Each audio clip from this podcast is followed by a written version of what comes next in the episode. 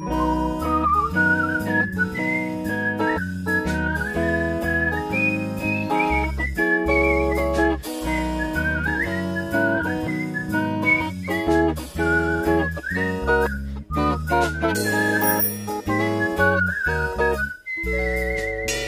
Campus-Spezialisten. Hallo und herzlich willkommen zu unserer dritten Podcast-Folge. Wir sind die Campus-Spezialisten Gordon. Hallo. Und Saskia. Wir studieren Barbeck im fünften Semester. Und ähm, ja, wir wollen euch in diesem Podcast ein bisschen was über unser Studium erzählen. Und ähm, ja, Gordon, wo sind wir denn heute? Wir sind wieder umgezogen. Wir waren ja in der letzten Folge, in, der, in Folge 2, waren wir im Tonstudio der Fachhochschule, hatten da professionelles Equipment und Unterstützung. Das war toll. Das war wirklich, war wirklich cool, man hat sich sehr professionell gefühlt. Und ähm, durch Corona ist das zurzeit leider nicht möglich, sodass wir wieder wie in der ersten Folge bei mir zu Hause sind. Auf einer Parkbank in Gordons Zimmer. Genau. Schlürfen wir jetzt unseren Kaffee und unseren Tee. Genau. Saskia trinkt einen Tee. Saskia, was trinkst du für einen Tee? Schokochai. Schokochai. Schokochai einer Marke, die wir jetzt nicht nennen. Genau. Aber ich kann so viel verraten, ich sammle Teebeutel für Gordons Lampe. Wir haben ja jetzt schon Insider mittlerweile. Alle Leute, die schon bei der ersten Folge dabei waren, die wissen, wovon wir reden. Die wissen, was gemeint ist. Ja, was steht denn drauf auf deinem Teebeutel? Sprich die Wahrheit. Oh, das nehmen wir uns, glaube ich, für die heutige Folge mal als Motto. Ja, das Ja. machen wir. Sowieso. Sowieso immer. Ähm, worum soll es denn in dieser Folge gehen?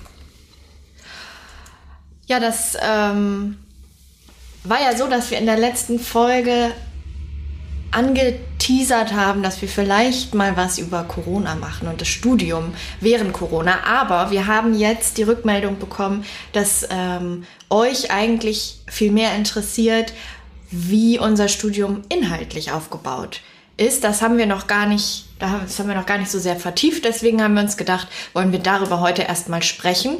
Also heute geht es um die inhaltlichen Schwerpunkte des Barbeck-Studiums.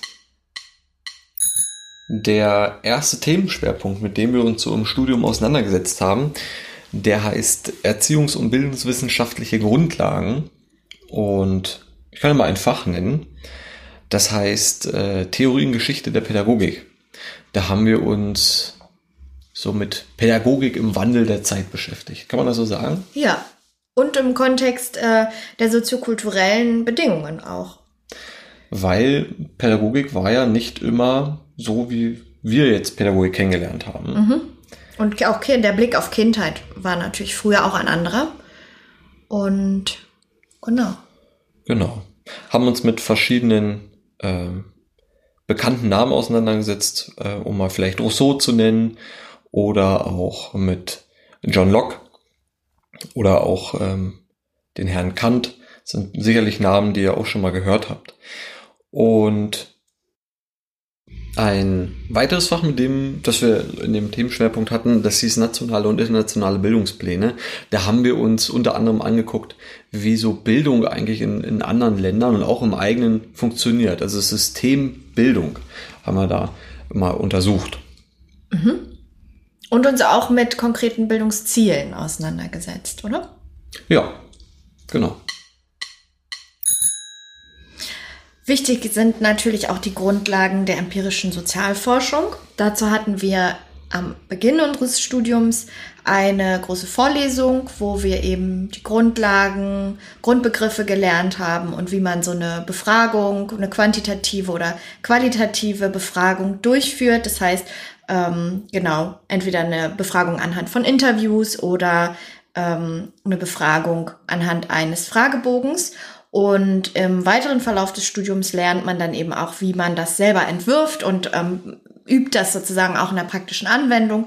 Und da haben wir jetzt gerade sogar ähm, aktuell kleine Forschungsprojekte, die wir machen. Magst du mal erzählen, zu welchem Thema du gerade forschst? Ja, zusammen mit äh, zwei anderen Kommilitonen beschäftigen wir uns gerade mit dem Thema Interessen und Hobbys und inwieweit denn die Interessen und Hobbys der Eltern die der Kinder beeinflussen. Ah. Das ist gerade unser Thema. Was denn deins? Ähm, wir haben einen Fragebogen entworfen für junge Mädels äh, und uns interessiert, ähm, welche Vorstellungen und Erwartungen junge Frauen an eine Geburt haben. Und zwar Frauen, die eben noch keine Geburt erlebt haben. Dazu haben wir ein, eine quantitative kleine Forschung entworfen. Vielleicht kann man ähm, diesen Schwerpunkt ähm, damit abschließen, dass man sagt, man lernt so den, also die Beschaffung und den Umgang mit Daten und Informationen. Würdest mhm. du mir da so zustimmen? Ja. Okay. Wissenschaftliches Arbeiten mit und Forschen. Ein weiterer Themenschwerpunkt bei uns sind die Konzepte frühkindlicher Bindungs- und Bildungsprozesse. Und da sind natürlich die beiden Hauptwörter, wie, das, wie ich das schon gesagt habe, Bindung und Bildung. Und wie diese Begriffe im Kontext der kindlichen Pädagogik, der Kindheitspädagogik, was die eigentlich bedeuten. Vielleicht auch ganz nach unserem Motto unseres Studienganges, der sozusagen ein Leitsatz, der da lautet. Ohne Bindung keine Bildung. Genau. Ohne Bindung keine Bildung. Was mit dem Satz auf sich hat, das werdet ihr sicherlich noch lernen. Und ganz konkret vielleicht mal gesagt, äh, lernt man Bindungsprozesse von Kindern, also die Art und Weise, wie Kinder sich ein Wissen von Welt aneignen, mit all ihren Sinnen, die angemessen zu begleiten. Bildungsprozesse. Da waren Versprecher drin. Ja, Bildungsprozesse, genau. Also wie man Bildungsprozesse von Kindern angemessen begleitet. Genau, und die sind ja ähm, auch je nach Alter des Kindes auch ähm, unterschiedlich, sehen unterschiedlich aus. Eine Situation, die vielleicht manche von euch kennen, ähm, die schon mal mit Kleinkindern zu tun hatten, die schmeißen ja sehr gerne Dinge runter. Und im Prinzip kann man sagen, die machen da ja die Erfahrung von Schwerkraft. Die lernen, dass wenn ich etwas fallen lasse, dann kommt es auf den Boden an. Und wenn ich das, wenn die das ganz oft wiederholen, dann verinnerlichen sie dieses Wissen und sie verstehen auch, ah, gerade hatte ich es noch in der Hand, jetzt ist es weg. Und solche Dinge lernen Kleinkinder eben einfach dadurch, dass sie es tun. Ja, sie lernen auch, dass sie selber eine Entscheidung treffen können. Ich mache das jetzt auch vielleicht sogar gegen den Willen meiner Mama und lerne, schon früh, dass das vielleicht auch eine unerwünschte Handlung ist, weil Mama keine Lust hat, 15 Mal den Schnuller, den Schnuller aufzuheben. aufzuheben, der jedes Mal mit Freude wieder aus dem Kinderwagen geworfen wird. Und das ist so eine ganz klassische Situation, glaube ich, wo es total gut ist zu wissen, wie frühkindliche Bildung funktioniert, damit man eben auch angemessen reagieren kann auf das Verhalten des Kindes. Dann lernen wir im Studium natürlich auch, wie wir uns professionell als KindheitspädagogInnen Verhalten. Das heißt, ähm, wie wir Interaktionsprozesse gestalten können, zum Beispiel ähm, ja in Gesprächen mit Eltern oder Teamkollegen. Da haben wir uns mit Methoden zur Gesprächsführung beschäftigt ähm, oder auch mit ja Konflikten und Mediation. Ähm, Stichwort Schulz von Thun. Das hatten bestimmt einige von euch in der Schule, zumindest. Ja. Also ich hatte es in der Schule, Schulz von Thun. Bei mir ist es zu lang her, daran erinnere ich mich nicht, aber es war mir auch vorher schon ein Begriff. Genau. Und einfach mit der Frage, so welche Rolle ähm, und welche Berufsidentität haben wir als KindheitspädagogInnen. Und dazu gehört auch zum professionellen Handeln, ähm, dass man natürlich auch seine eigene Biografie reflektiert in Bezug auf Erlebnisse in der Familie, wie ist man erzogen worden, welche Erfahrungen hat man selbst in Bildungseinrichtungen gemacht.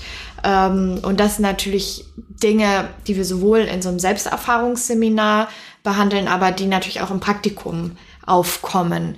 Also im Umgang mit den Kindern, ähm, ja, kommen solche Erinnerungen natürlich auch hoch. Und da geht es immer darum zu gucken, ähm, da persönliches, impulsives Verhalten zu trennen oder zu erkennen und ähm, zu reflektieren und anhand eben der theoretischen Grundlagen, die wir auch lernen, ähm, professionelles Handeln zu entwickeln. Dann setzen wir uns auseinander mit den verschiedenen Bildungsbereichen, wie sie auch im Berliner Bildungsprogramm formuliert sind. Ähm, das vielleicht kurz zur Erklärung. Das Berliner Bildungsprogramm ist sozusagen die Grundlage, auf der wir im frühkindlichen Bereich arbeiten. Ähm, genau, und die Bildungsbereiche dort äh, sind die ästhetische Bildung, ähm, die sprachliche Bildung, das Thema Mathe, Natur und Technik, Gesundheit und Bewegung. Also das sind die verschiedenen Bildungsbereiche, wo wir halt eben, wo Kinder ähm, Kompetenzen erwerben sollen und ähm, ja, wo verschiedene Bildungsziele einfach im Bildungsprogramm formuliert sind. Ähm, genau, und zum Beispiel im, im, in der ästhetischen Bildung hatten wir Seminare äh, im Bereich Tanz und Theater, ähm, ein Wochenende Musik und äh, ein Seminar zum Spiel. Da haben wir natürlich auch ganz viel praktische Erfahrungen machen können, was ganz schön war.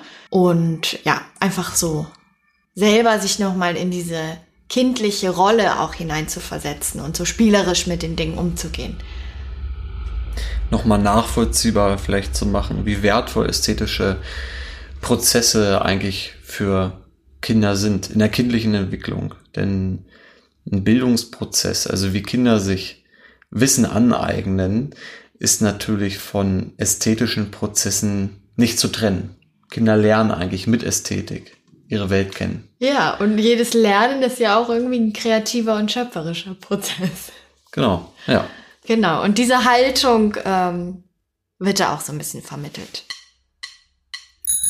Ja, dann lernen wir auch rechtliche, organisatorische und auch ökonomische Grundlagen kennen.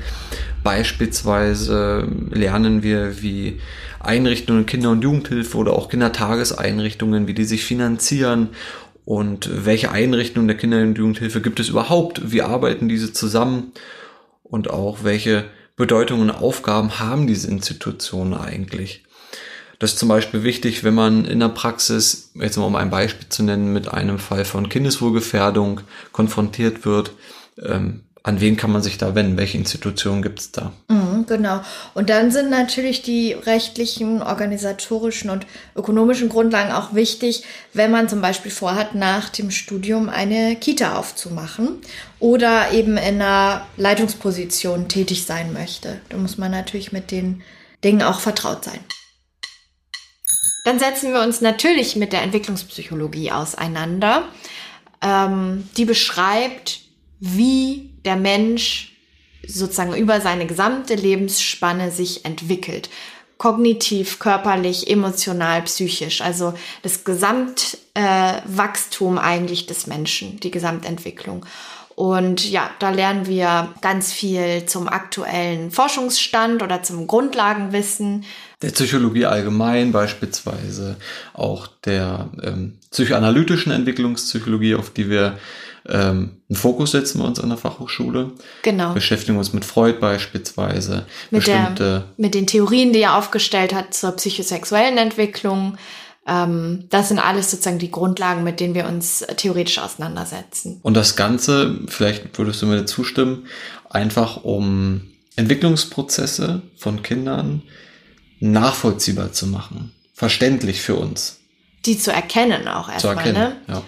Wo genau. steht ein Kind gerade in seiner Entwicklung eigentlich? Also sowohl körperlich als auch ähm, psychologisch betrachtet. Ja, genau. Und die Zusammenhänge zwischen körperlicher und seelischer ähm, Entwicklung. Ja, das waren jetzt also die Themenschwerpunkte unseres Studiums. Barbeck an der Fachhochschule Potsdam. Und jetzt würde mich natürlich interessieren, Gordon, rückblickend. Wir sind ja noch nicht ganz am Ende des Studiums, aber bald. Was ist so dir in Erinnerung geblieben oder was war jetzt für dich ähm, inhaltlich irgendwie besonders ähm, interessant oder ähm, wo hattest du die größten Aha-Momente? Oh, das ist jetzt eine große Frage. Ähm, die, den ersten Gedanken, den ich hatte, waren, dass sie äh, die ästhetischen Fächer mir sehr im Gedächtnis geblieben sind. Gerade ästhetische Bildung. Wir haben auf Staffeleien gemalt beispielsweise, fand ich coole Erfahrung, habe ich noch nie gemacht. Ähm, oder auch, du hast die Paulina Kernberg Seminare angesprochen. Mal die Perspektive von Kindern einzunehmen, das, also jetzt nicht in ästhetischen Fächern, sondern in den psychoanalytischen Fächern, super interessant ähm, mal psychologisch hinterzusteigen, wie funktioniert eigentlich so ein Kind oder ein Mensch ja eigentlich generell. Ist ja nicht nur, Kinder funktionieren ja nicht grundsätzlich anders als Erwachsene. Da hatte ich viele Aha-Momente. Auch ähm, mal betrachtet auf meine eigene Kindheit. Wenn man das mal reflektiert, zu verstehen, warum man als Kind eigentlich hier mal vielleicht eine schwere Zeit gehabt hat. Ähm, ja, um einfach kindliches, das eigene kindheitliche Erleben mal einordnen zu können. Ja, das waren so Dinge, die mir auf jeden Fall noch doll im Gedächtnis geblieben sind. Bei dir kann ich mir vorstellen, bestimmt auch die ästhetischen Sachen, oder? Ja, wobei ich sagen muss, ich habe ja vor dem Studium die Ausbildung zur Waldorferzieherin gemacht und das strotzt natürlich vor künstlerischer und kreativer Erfahrung. Deswegen habe ich jetzt im Studium ehrlich gesagt nicht so viele intensive Aha-Momente gehabt. Insgesamt, auch einfach, weil ich die Ausbildung vorher schon gemacht hatte. Aber ähm, auf jeden Fall hat mich der psychoanalytische Schwerpunkt total begeistert und das war für mich auch neu. Ähm, das habe ich so in der Ausbildung nicht gehabt. Und ähm, genau, da habe ich das Gefühl, dass ich da auf jeden Fall auch ähm, einfach für die eigene Selbstreflexion, aber auch im Umgang mit Menschen sehr, sehr viel gelernt habe. Ähm, ein Thema, was mir jetzt neulich auch nochmal so aufkam, ist das Thema Konflikte. Ähm, man sagt ja auch, also gerade in der Psychoanalyse geht es ja immer um Konflikte und den inneren Konflikt. Und ähm, mir ist dann nochmal so bewusst geworden, dass ich früher oft die Tendenz hatte, so äh, Konflikten eigentlich ein bisschen aus dem Weg zu gehen und dass ich jetzt nochmal durchs Studium das nochmal viel mehr verinnerlicht habe, dass es einfach so ein wesentlicher Teil von Entwicklung ist ähm, und auch von unserer Arbeit als Kindheitspädagoginnen und ähm, wie wichtig das einfach ist, das auch anzuerkennen und sich Konflikten anzunehmen. Also für dich eine persönliche Weiterentwicklung. Ja, eine persönliche, aber schon würde ich auch sagen, ähm, auf, auf, auf beruflicher Ebene. Ja. Schön. Das war's für diese Folge. Das war jetzt ein ausführlicher Einblick in unsere Studieninhalte. Und wir hoffen, dass das für euch interessant war, dass ihr vielleicht noch Dinge erfahren habt, die ihr vorher noch nicht wusstet. Wenn ihr Fragen habt, dann könnt ihr uns weiterhin sehr gerne entweder über den Instagram-Kanal Deine Stub erreichen oder über die E-Mail-Adresse campusspezialisten.fh-potsdam.de. Und damit verabschieden wir uns für diese Folge. Wir freuen uns, wenn ihr nächstes Mal wieder dabei seid und Tschüss. tschüss!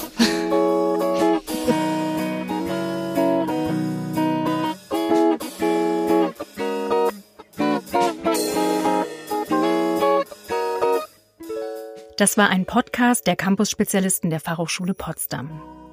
Produktion und Realisation, zentrale Studienberatung der Fachhochschule Potsdam und Johann Frederik Paul.